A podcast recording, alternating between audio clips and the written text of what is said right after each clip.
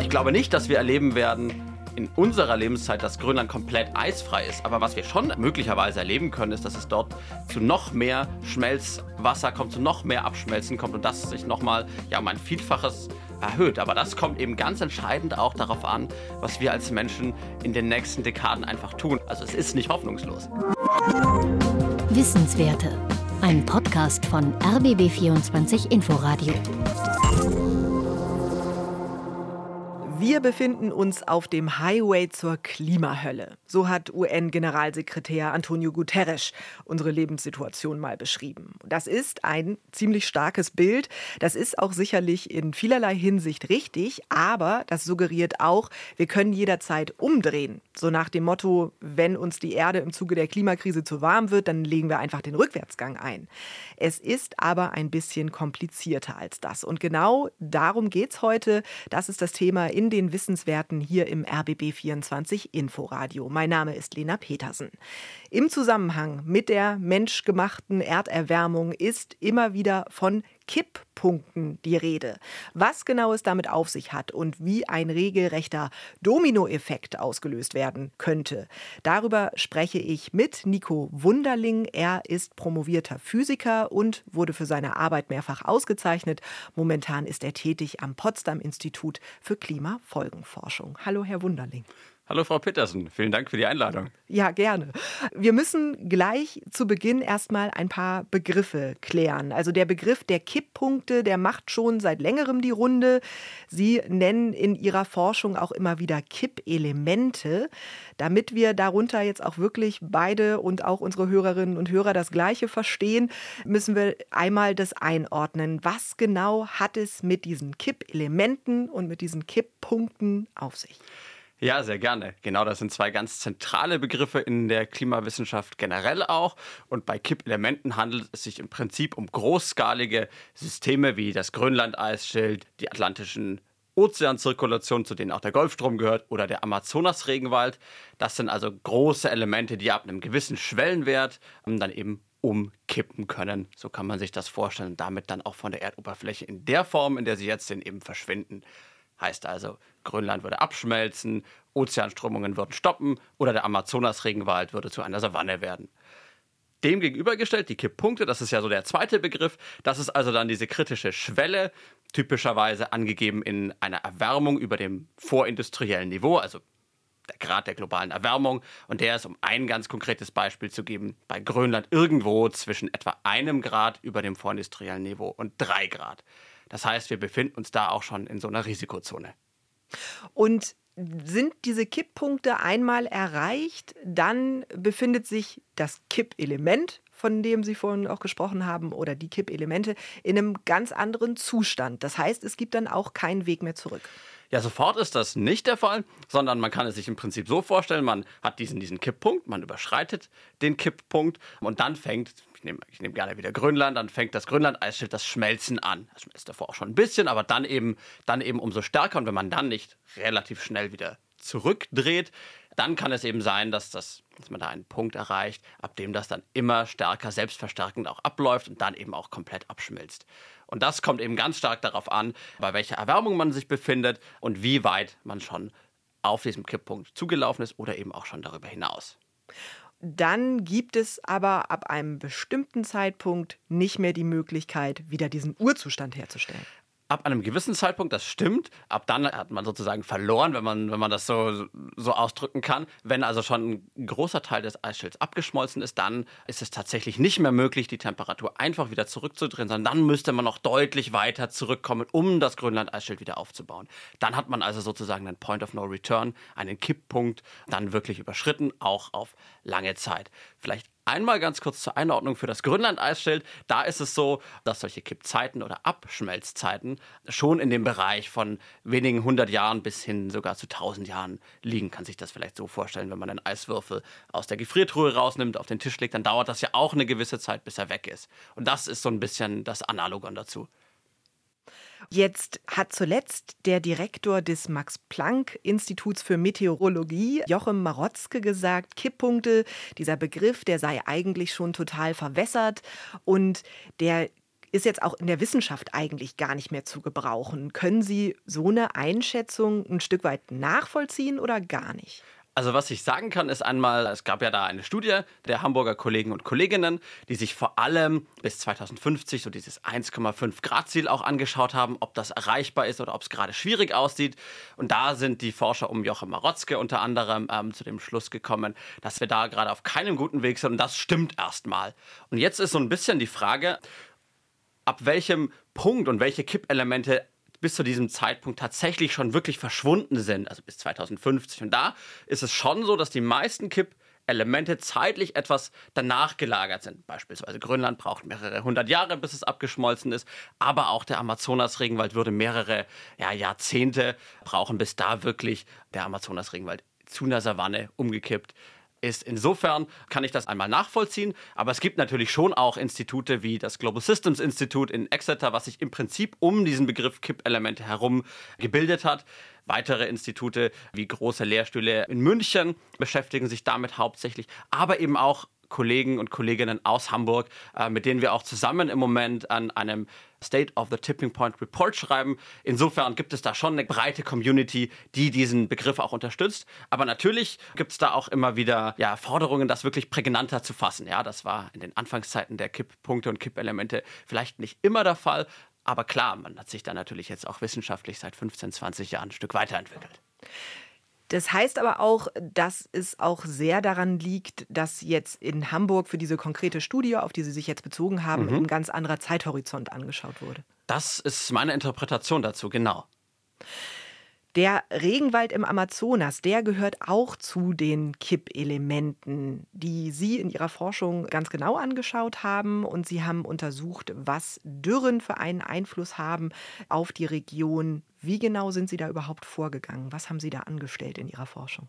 Ja, bei dieser Studie ging es darum, dass wir eben in der Forschungslandschaft allgemein festgestellt haben, okay, Dürreperioden werden immer häufiger im Amazonas-Regenwald. Und die Frage, die ich dann und die Kolleginnen und Kollegen dieser Studie gestellt haben, ist, okay, was bedeutet das eigentlich für den Regenwald als Kippelement an sich? Ähm, und was wir da gefunden haben, ist eben im Prinzip eine zweigeteilte Antwort, nämlich dass der Süden des Amazonas-Regenwalds deutlich vulnerabler auf diese Trockenheiten reagiert als der Norden. Man das also gar nicht so als ein großes homogenes Kippelement betrachten muss oder sollte, sondern eher als verschiedene Risikozonen. Und da scheint es eben so zu sein, dass vor allem dieser große südliche Bereich, wo auch schon viel Abholzung stattfindet, dass der besonders vulnerabel ist und besonders in Gefahr ist, eben nicht wieder zum Regenwald zu werden, auch wenn man ihn jetzt in Ruhe lassen würde. Und das ist eine der zentralen Aussagen dieser Studie, die wir da gefunden haben. Das heißt, Sie haben das schon äh, gesagt, wir dürfen jetzt nicht den Amazonas mehr als sechs Millionen Quadratkilometer als ein Ganzes denken, sondern man muss da durchaus auch sich die Strukturen vor Ort nochmal ja. viel detaillierter anschauen.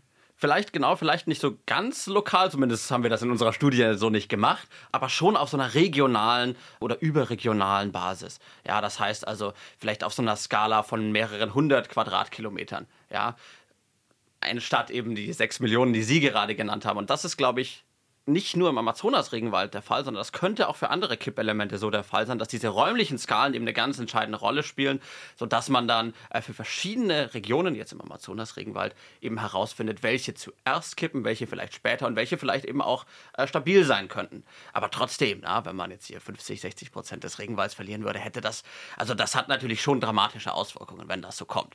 Aber letztlich ließen sich dann durch Ihre Studien auch ja, Handlungsanweisungen ableiten, welche Regionen im Amazonas, zum Beispiel im Amazonas-Regenwald, besonders schützenswert wären. Ja, man kann da tatsächlich in dieser Richtung denken, okay, die vulnerabelsten Regionen, das sind also offenbar die instabilsten. Und wenn wir gerade da natürlich besonders viel abholzen, besonders viel Weidelandschaft betreiben, Ackerbau, dann hat das eben noch zusätzliche sogenannte Feedback-Effekte, die dann auf benachbarte Regionen überschwappen können. Und andersrum jetzt zu der Frage, die Sie gestellt haben, ähm, würde das natürlich auch bedeuten, wenn man diese Regionen schützt, dann hat man eine noch effektivere Möglichkeit, diese Regionen, also den gesamten Süden des Amazonas-Regenwalds, zu erhalten.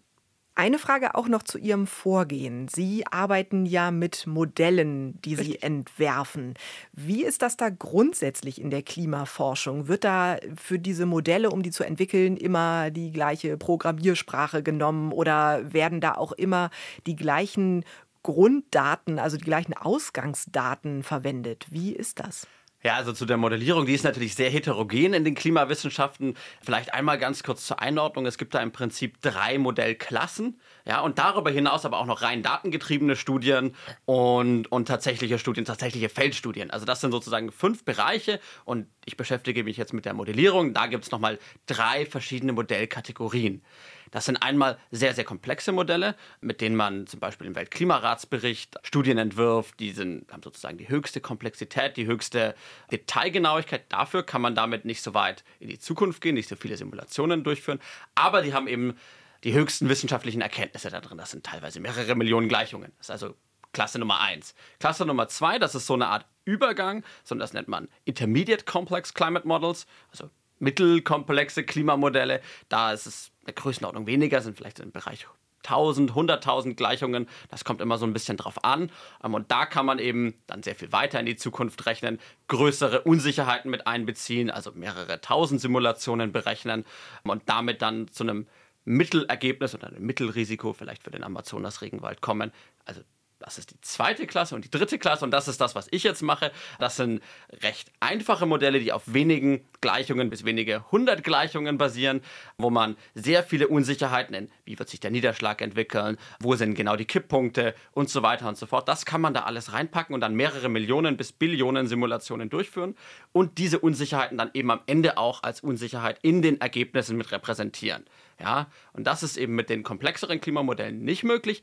Aber, und das ist eben sozusagen die, wenn man so will, die Schwäche von den sehr einfachen Modellen, da sind die Prozesse, die physikalischen Prozesse natürlich nur sehr rudimentär drin. Ja? Und am Ende des Tages, und das ist so ein bisschen meine Einschätzung, brauchst du eigentlich alle drei dieser Klassen. Einfach um zu sagen, okay, wir machen so eine Risikoabschätzung mit den einfachen Modellen, das ist das, was ich jetzt mache. Aber wir gehen vielleicht noch mal mehr in so eine Art Projektion. Das kann man dann eher mit den komplexeren Klimamodellen machen. Vor allem, wenn man auf die nähere Zukunft sich fokussiert, also 2100, 2050 vielleicht. Und das ist vielleicht auch so eine kleine Unterscheidung zwischen den Modellen, die in Hamburg des Öfteren verwendet werden. Das sind sehr komplexe Klimamodelle im Vergleich zu denen, die jetzt ich ganz speziell verwende. Es gibt am PIC an unserem Institut natürlich auch noch eine Reihe anderer Modelle in dieser mittleren und etwas komplexeren Modellklasse. Einmal auch noch mal für uns zur Einordnung. Sie haben das eingangs schon so ein bisschen beschrieben im Vergleich jetzt auch zu den anderen Kippelementen, wie zum Beispiel schmelzender grönländischer Eisschild oder die sich verändernde Meeresströmung, wozu dann eben auch der Golfstrom gehört. Wie nah dran oder wie weit äh, weg ist denn gerade der Amazonasregenwald von so einem Kipppunkt? Ja, ja, da spielen eben mehrere Faktoren eine Rolle. Das eine ist natürlich die reine Temperatur, die dann zu einer Veränderung des Niederschlags im Amazonas führt. Da hat sich eben gezeigt, der Süden kriegt deutlich weniger. Im Norden sieht es noch relativ stabil aus. Und das ist sozusagen das eine. Und das andere ist die menschengemachte Abholzung, die sozusagen nochmal da drauf kommt und sozusagen den Regenwald nochmal näher an seinen Kipppunkt bringt. Das heißt, da sind es tatsächlich zwei Faktoren, die, die wichtig sind. Das ist die globale Erwärmung und zum Zweiten eben die menschengemachte Abholzung. Am Ende des Tages könnte man sogar sagen, vielleicht spielt das Klima gar keine Rolle, wenn der Mensch den Amazonas-Regenwald vorher schon abgeholzt hat. Dann hat der Mensch das einfach sozusagen, ja, dann hat der Mensch den Kipppunkt vorgezogen, wenn man so möchte. Und insofern sind da eben diese zwei Dimensionen wichtig. Sie waren ja tatsächlich auch selber vor Ort im Amazonas-Regenwald. Man sieht ja viele Bilder aus dem ja. Gebiet. Also das sind dann aber auch abwechselnd entweder diese saftigen Urwaldbilder mhm. oder die gerodeten Flächen und ja, Rinderfarmen oder äh, Getreidefelder, die da entstehen. Wie haben Sie selber dieses Gebiet denn wahrgenommen? Ja, ich selber war in der Nähe von Manaus, also im zentralen Amazonas-Regenwald. Und ehrlich gesagt, als ich das gesehen habe, habe ich gedacht, ja, da, also, das sieht überhaupt nicht instabil aus. Ja, aber man muss sich das natürlich auch so vorstellen, man ist dann irgendwie da auf dem Amazonas-Fluss, das, das irgendwie hat irgendwie eine Tiefe von 30 Metern, dann stehen da am Rand irgendwie Bäume. Ich konnte mir das, kann mir das auch wenn ich mich da zurückdenke, gar nicht vorstellen, dass das jetzt umkippen soll. Aber es sieht natürlich nicht überall so aus im Amazonas-Regenwald. Ja, also klar, da wo der Amazonas ist, gibt es natürlich ausreichend Niederschläge, ausreichend Wasserressourcen. Aber das ist nicht im ganzen Amazonasbecken der Fall. Ja, da gibt es also auch Regionen, die ich leider nicht besuchen konnte, ähm, wo das eben ganz anders ausschaut. Zum Beispiel in diesen südlicheren Regionen weniger Niederschlag, vermehrte Dürreperioden und vor allem auch eine verlängerte Dauer der Dürreperioden. Und das macht den Bauern auch jetzt schon zu schaffen und dem Regenwald natürlich ohnehin. Das heißt, man darf sich da auch als Forscher nicht von solchen lokalen Eindrücken irgendwie blenden lassen. Ja, ich glaube nicht tatsächlich. Ich glaube tatsächlich nicht. Es ist, es ist ja ganz interessant. Es ist ja, ich bin ja eigentlich theoretischer Physiker. Das heißt, ich bin sowieso total froh gewesen, dass ich mir das System auch mal selber wirklich anschauen kann, weil das, glaube ich, auch nochmal, das macht einfach was mit einem, ja. Und deswegen fand ich das total relevant. Und das nächste Mal, wenn ich da nochmal hinkommen sollte, würde ich mir auch gerne mal diesen, diesen Südrand anschauen. Und das war eben das letzte Mal, als ich da war. Das habe ich selber gemacht und selber organisiert. Das war also nicht im Rahmen von einer, von einer offiziellen Forschungsreise, sondern eben, das war kurz vor Corona, das gab es dann da nicht mehr, aber ich war halt gerade noch da. Deswegen war das ganz spannend, dass ich das dann selber noch machen konnte, bevor ich dann selber auch zurück nach Deutschland musste. Das war so März äh, 2020. Ja, genau. verrückte Zeit irgendwie. Absolut. Sie haben aber auch nicht nur den Regenwald isoliert betrachtet, sondern Sie haben auch dieses Kippelement in Bezug gesetzt zu anderen Kippelementen. Das heißt, man muss sich das ein bisschen wie so ein Netzwerkcharakter vorstellen. Gibt es da denn bestimmte Kippelemente, die enger zusammenhängen und sich gegenseitig irgendwie stärker beeinflussen, als andere das tun? Ja, die gibt es tatsächlich. Also ich habe mir da so ein ganz einfaches wie Sie schon gesagt haben, Netzwerk angeschaut zwischen dem grönländischen Eisschild, äh, den Ozeanströmungen im Atlantik, Teil ist auch der Golfstrom, dem Amazonasregenwald und dem westantarktischen Eisschild.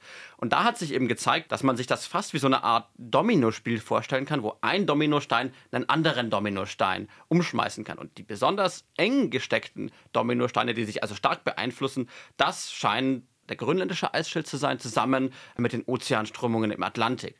Heißt also, dass eine Kippkaskade, wenn man das so will, so eine, so eine Dominokaskade, oft vom grönländischen Eisschild ausgeht und dann in Richtung Ozeanzirkulation weiterkippt und schlussendlich dann auch beim Amazonasregenwald als letzter Dominostein landen kann. Sie haben ja dann diese Risikoanalyse angestellt, also auch verschiedene Szenarien entworfen, wann welche Kipppunkte voraussichtlich erreicht werden. 1,5 Grad Erderwärmung, das ist immer die Zahl, die eben als kritischer Wert gilt. Was haben Sie denn darüber hinaus noch rausfinden können? Ja, also grundsätzlich ein ganz wichtiges Ergebnis ist, dass diese Interaktionen zwischen den Kippelementen das Klimasystem insgesamt noch weiter destabilisieren, als es eben die globale Erwärmung alleine schon tut.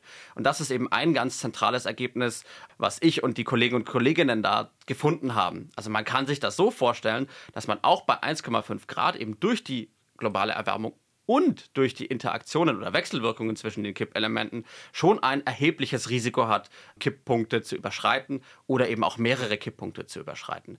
Klar, das hatten wir am Anfang auch schon kurz gesagt, das dauert natürlich immer ein bisschen, wenn zum Beispiel Grönland schmilzt, hunderte Jahre. Aber wenn man wirklich konstant auf diesen eineinhalb Grad bleibt, dann gibt es da eben ein ganz signifikantes Risiko von, von Kippereignissen auf lange Zeit.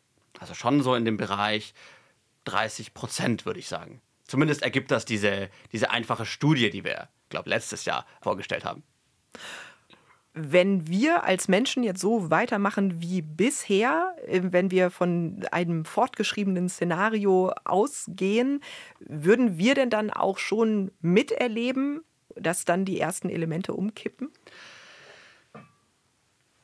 Ja, ja das, ist eine, das ist eine schwierige Frage, was sozusagen miterleben dann heißt. Also, wir erleben ja jetzt schon, dass Grönland irgendwie stark schmilzt. Wir sehen jetzt schon, dass sich Gletscher in der Antarktis schneller bewegen, schneller ins Meer bewegen und damit an schlussendlich abschmelzen, als sie das je zuvor getan haben, während menschlicher Messungen.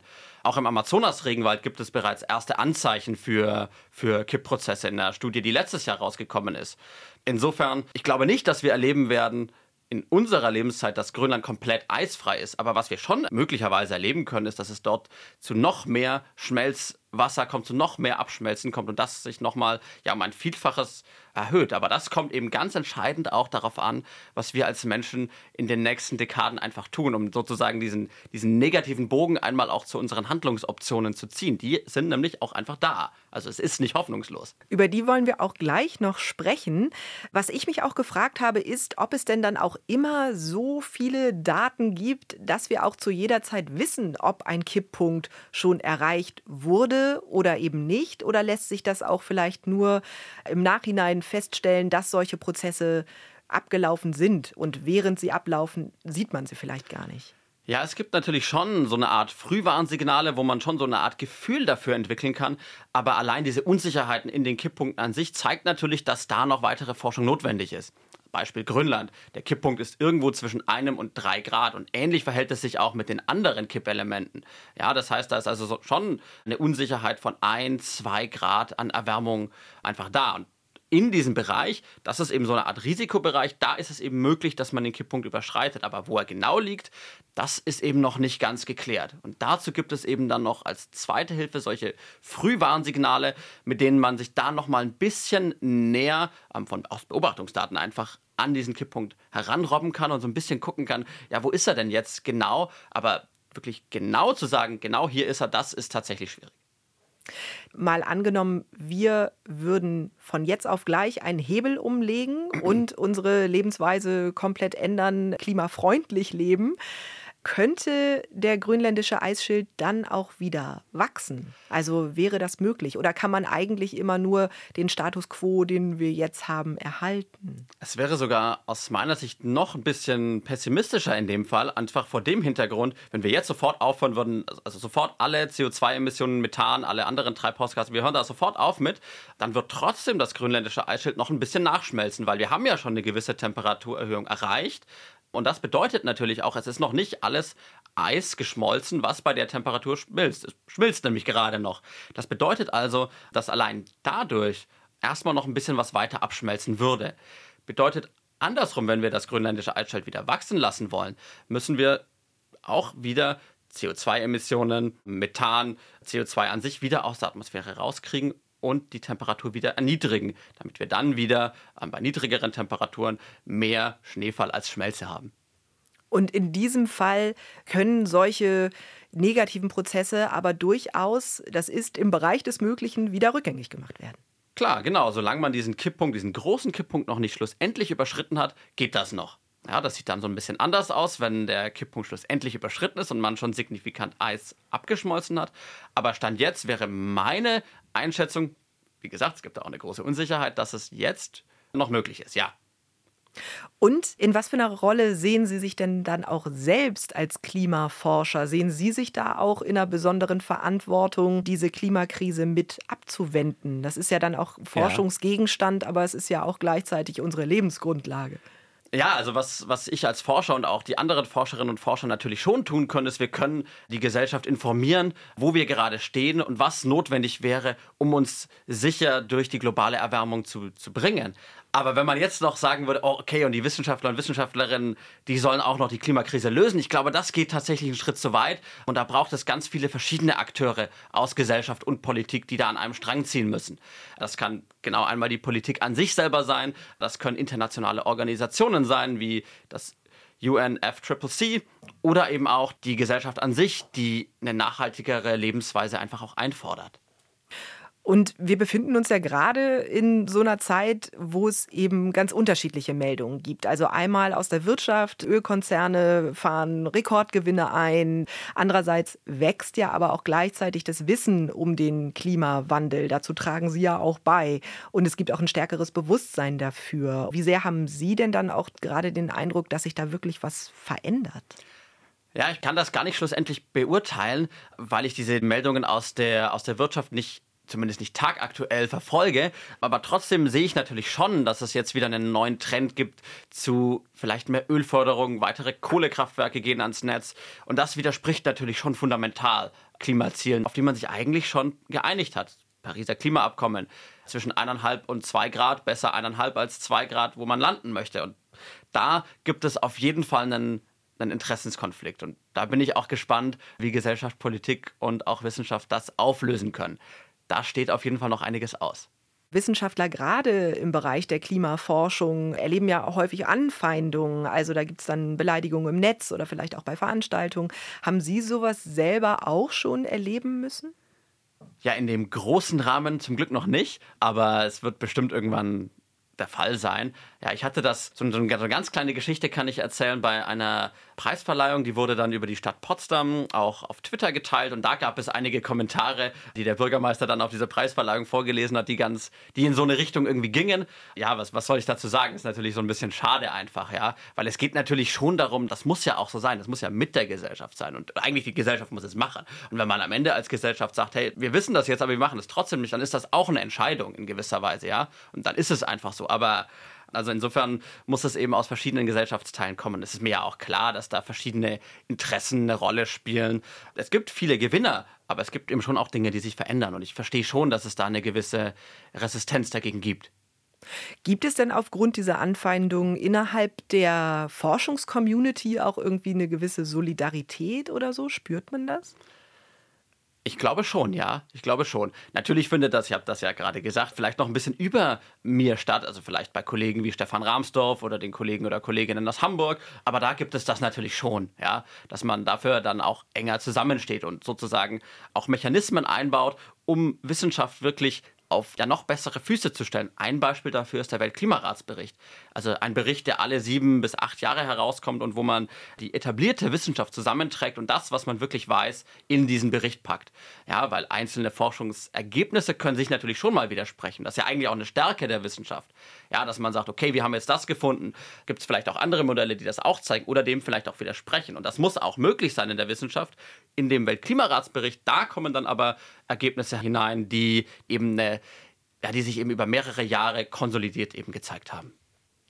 Und Sie wurden ja auch für Ihre Forschung ausgezeichnet. Von Potsdam haben Sie gerade schon gesprochen. Sie haben den Potsdamer Nachwuchswissenschaftspreis erhalten und auch den Promotionspreis der Studienstiftung des deutschen Volkes. Hat sich dadurch für Sie in Ihrer Arbeit eigentlich kurzfristig irgendwas verändert oder freut man sich dann und macht weiter wie bisher? Also ganz klar, natürlich habe ich mich super gefreut über beide Preise. Das ist eine, das ist eine tolle Ehre. Sicherlich auch ein bisschen Glück dabei und ja, ist erstmal total toll für mich persönlich. Da habe ich mich mega drüber gefreut. So ganz kurzfristig na klar, es ist, also es kriegen Leute schon mit und man wird dann irgendwie schon mal drauf angesprochen. Das freut mich natürlich auch. Inwiefern das weiteren Einfluss auf die wissenschaftliche Karriere hat, kann ich noch nicht sagen. Dafür ist es einfach auch noch, auch noch zu frisch. Das war jetzt, ich glaube, Ende November und, und Mitte Januar. Insofern kann ich das noch gar nicht so richtig abschätzen. Wie soll es denn jetzt überhaupt bei Ihnen in der Forschung weitergehen? Was sind denn vielleicht auch Themen, denen Sie sich vielleicht nochmal stärker widmen wollen oder denen Sie sich jetzt ganz neu widmen wollen?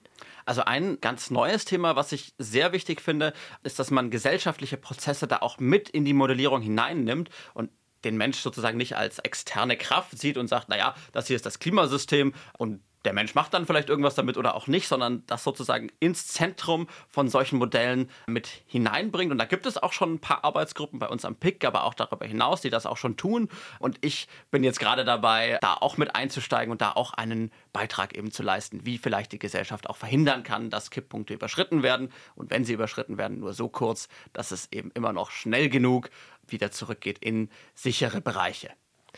Herzlichen Dank für das Gespräch, Herr Wunderling. Vielen Dank für die Einladung. Nico Wunderling ist promovierter Physiker. Er untersucht am PIC, am Potsdam Institut für Klimafolgenforschung, das Klimasystem und Kipppunkte. Das waren die Wissenswerte. Mein Name ist Lena Petersen. Danke fürs Zuhören.